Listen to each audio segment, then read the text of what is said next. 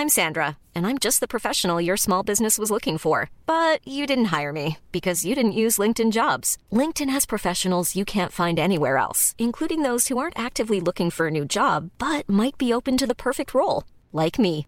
In a given month, over 70% of LinkedIn users don't visit other leading job sites. So if you're not looking on LinkedIn, you'll miss out on great candidates like Sandra. Start hiring professionals like a professional. Post your free job on linkedin.com/people today. Dixo presenta Fuera de la caja con Macario Schettino. Dixo is back.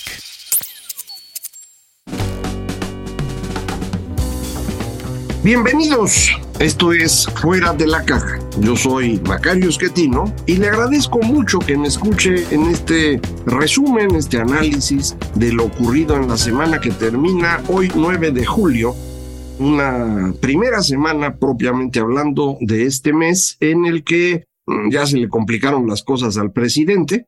Su proceso de sucesión no está siendo muy llamativo tenemos pues algunas cosas eh, más o menos interesantes alrededor de esto, particular lo que ha ocurrido con Adán Augusto. Se le ha complicado mucho el panorama, no parece que esté mejorando mucho en las encuestas, pero sí se nota un gasto considerable de su parte y hay algunos columnistas que creen que esto pues tiene que ver con su cercanía con esta eh, joven diputada que él llamó para que fuera la encargada de comunicación social, de la vocería, pues de prácticamente hablando de la relación con las fuerzas políticas, con las distintas eh, redes, medios de comunicación y demás.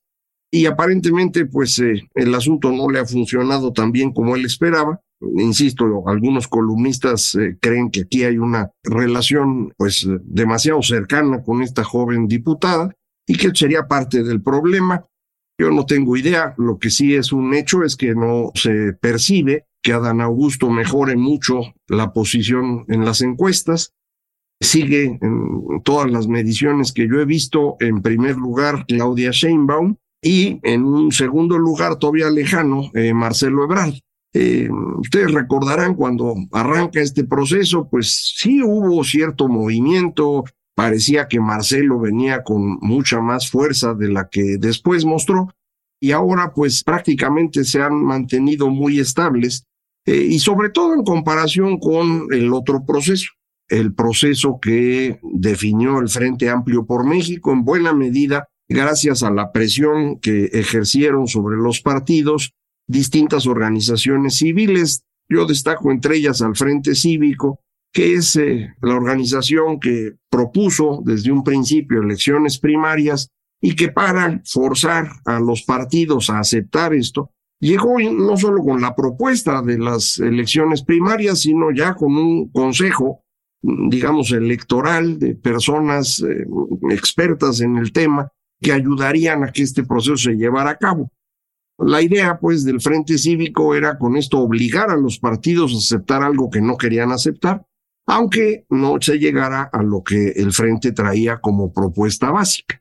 Se llega a un arreglo intermedio, como ocurre en las negociaciones, eh, y este proceso, pues, eh, al no llevar elecciones primarias propiamente hablando, requiere un grupo formado de otra manera, renuncian las personas que se habían anotado, eh, algunos de ellos participan ahora ya en este nuevo consejo, en el cual hay siete ciudadanos y seis personas que vienen de partidos políticos y que, bueno, pues es el último paso que ocurriría, pues no sé, en algún momento del mes de agosto, probablemente ya en septiembre, hasta ahorita el día en el cual habría una especie de votación, sería el domingo 3 de septiembre.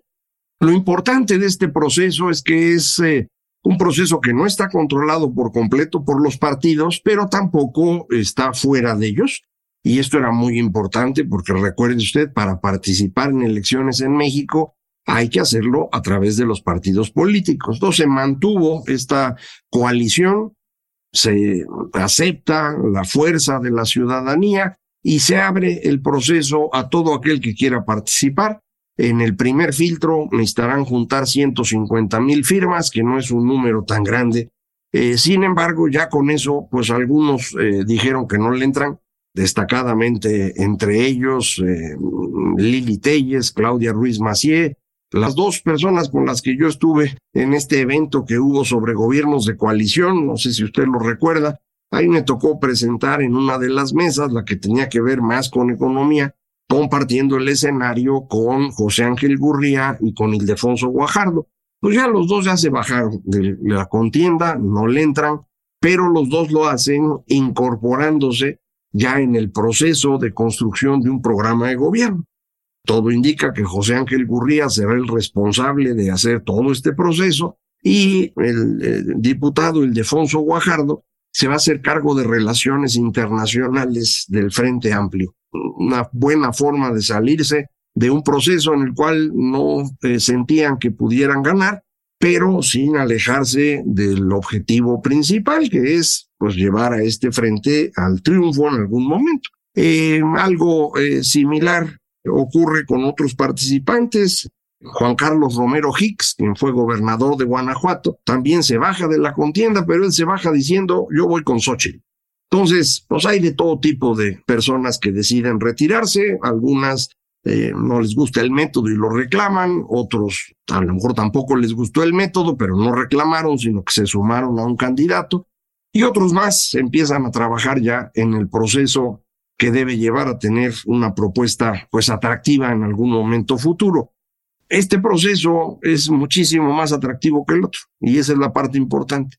Los procesos en sí mismos generan emoción en la población, generan legitimidad, permiten un enfrentamiento político práctico, sin violencia innecesaria, sin agresiones de mayor profundidad pero que sí le permiten a la ciudadanía ir midiendo a las diferentes personas para decir, pues me gusta más este, me gusta más aquel. Indudablemente, el momento más importante de este proceso fue la inscripción de Xochitl Galvez, no, no propiamente la inscripción, sino el anuncio de que se inscribiría, porque todo el mundo la tenía en la idea de que iba por la Ciudad de México y finalmente aceptó lo que le habían propuesto muchas personas, yo entre ellos, de que mejor fuera por la candidatura presidencial. Entonces, eh, esto da una dinámica totalmente diferente a la que se tiene en la sucesión de Morena. Ahí las cosas pues eh, van teniendo eventos en distintas partes del país, pero pues nadie puede separarse mucho de lo que dice el presidente, de manera que están repitiendo las cosas, no dan nada muy novedoso. Y esto lleva a que los eh, medios de comunicación pues no les hagan tanto caso. No los pueden abandonar porque pues capaz que gana alguien de ellos y luego estaría enojado, pero también porque el presidente pues los está presionando para que cubran su proceso. Eh, sin embargo, es indudable que el otro es el atractivo y es en donde pues hemos tenido más cosas llamativas. Ya se inscribieron eh, no nada más los que habíamos estado escuchando por un buen rato, como Enrique de la Madrid o Santiago Krill, eh, Xochitl, que fue la sorpresa, le comentaba yo, Beatriz Paredes, que ya llevaba rato, sino que se inscribieron un montón de otras personas. Eh, hoy mismo es el último día que se tenía y veía yo una lista de personas que se estaban inscribiendo el día de hoy de todo, ¿eh? ¿eh? Algunas personas que tienen una trayectoria política relevante, como mi amigo Nacho Loyola, que fue gobernador de Querétaro, que hoy es diputado y que tiene algo que ofrecer, eh, a otros que, pues la verdad, son para el show. No importa, el proceso lo permite, y qué bueno que sí sea, que se inscriban todos los que quieran, y en el transcurso de, creo que son tres semanas, tendrán que juntar sus 150 mil firmas. Si lo logran, entonces, de los que queden, se hará una confrontación en las encuestas para ver cuáles tienen realmente posibilidades de competir. Eh, los tres que estén en mejor condición pasarían a la segunda ronda, digámoslo así, que es ya propiamente de debates, y en donde al final habrá una nueva encuesta y la votación de donde debe salir el coordinador nacional del Frente Amplio por México que eventualmente se convertiría en el candidato o candidata presidencial ya dentro de los tiempos legales. Recuerde usted que los tiempos legales inician el día 4 de septiembre y todo lo de ahorita no es exactamente una precampaña por cuestiones legales.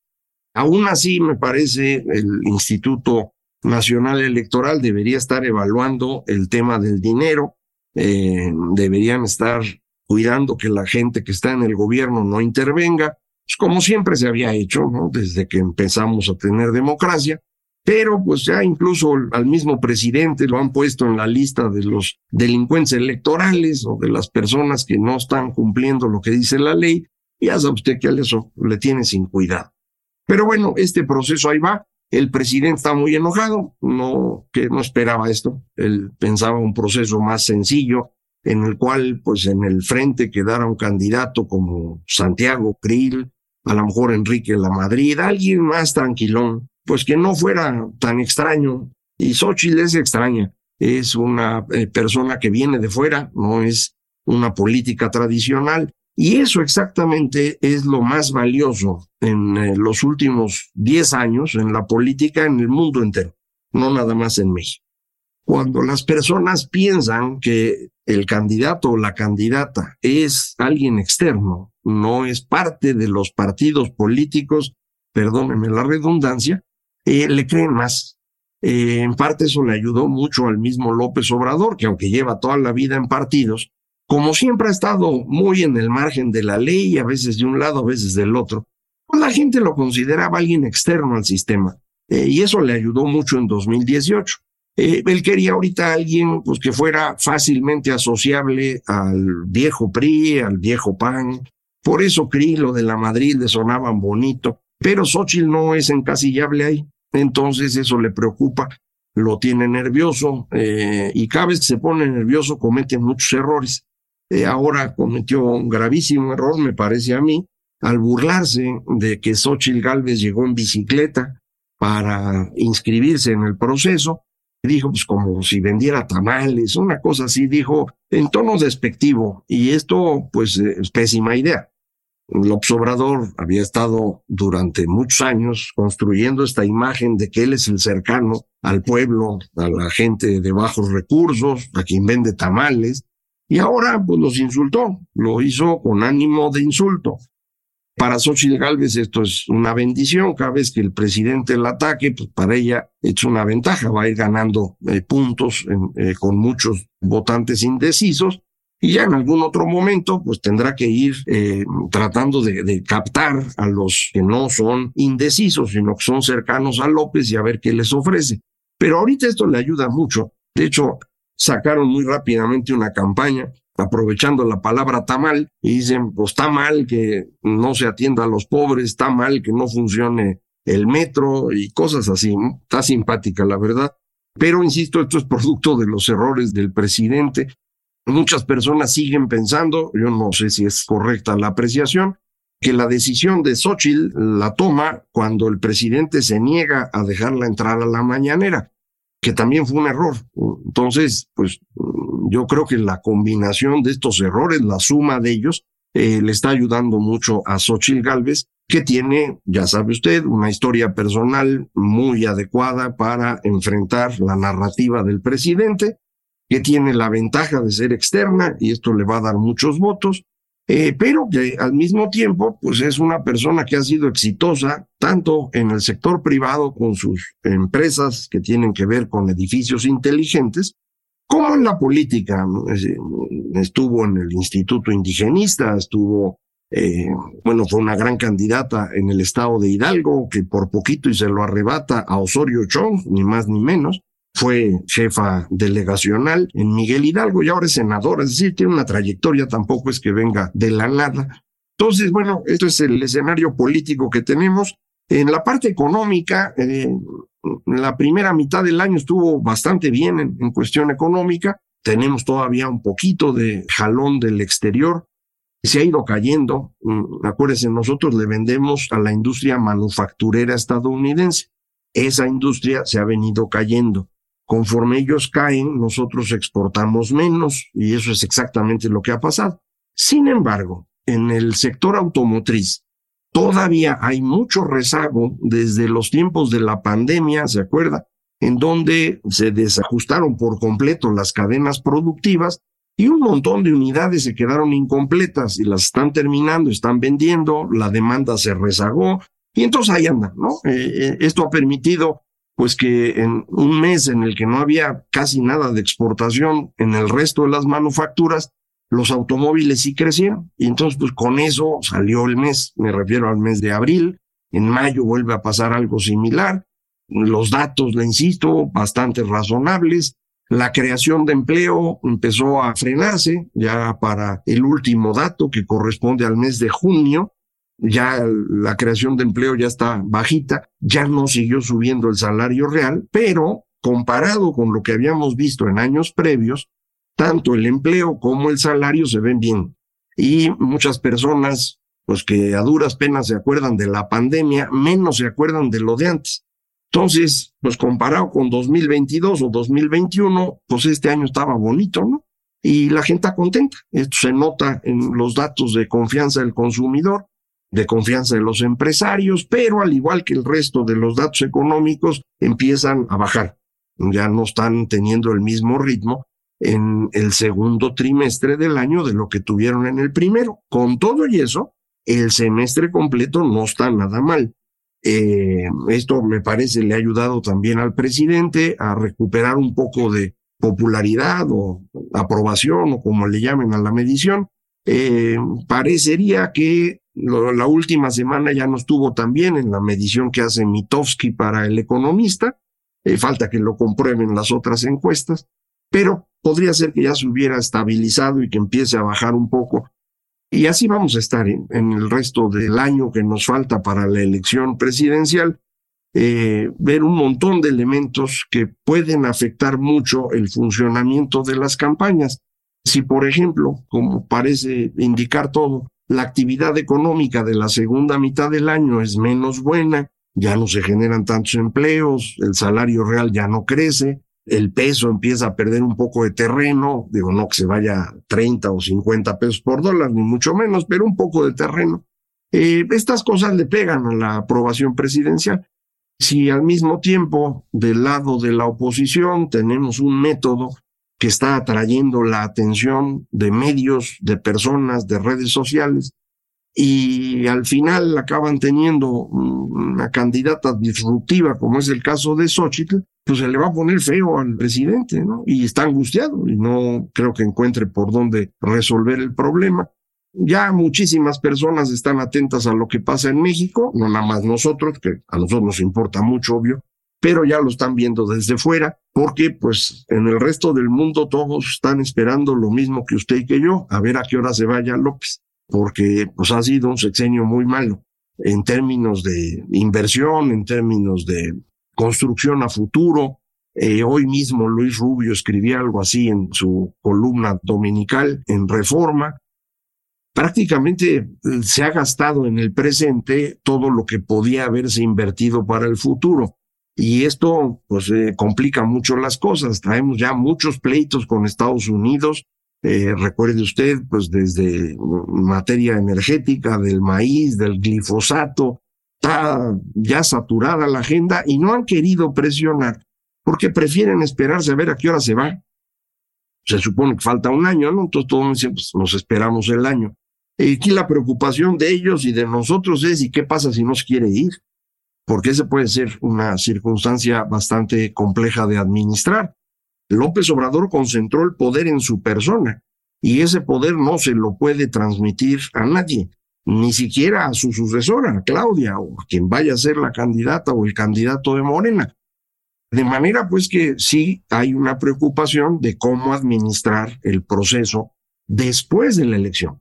Hay que llegar a la elección, hay que ver cómo sale y después de eso saber cómo vamos a terminar de ajustar las cosas con una persona como López Obrador que no le gusta perder, que se enoja mucho y que ha concentrado el poder en él mismo no en la institución presidencial.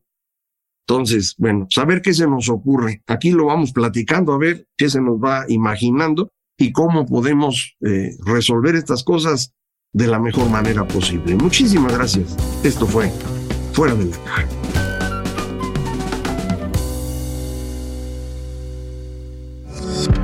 Dixo is back.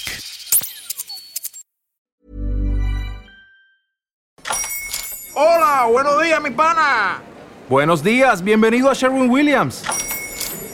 ¡Ey! ¿Qué onda, compadre? ¿Qué onda? Ya tengo lista la pintura que ordenaste en el ProPlus app. Con más de 6.000 representantes en nuestras tiendas listos para atenderte en tu idioma y beneficios para contratistas que encontrarás en aliadopro.com. En Sherwin Williams somos el aliado del PRO.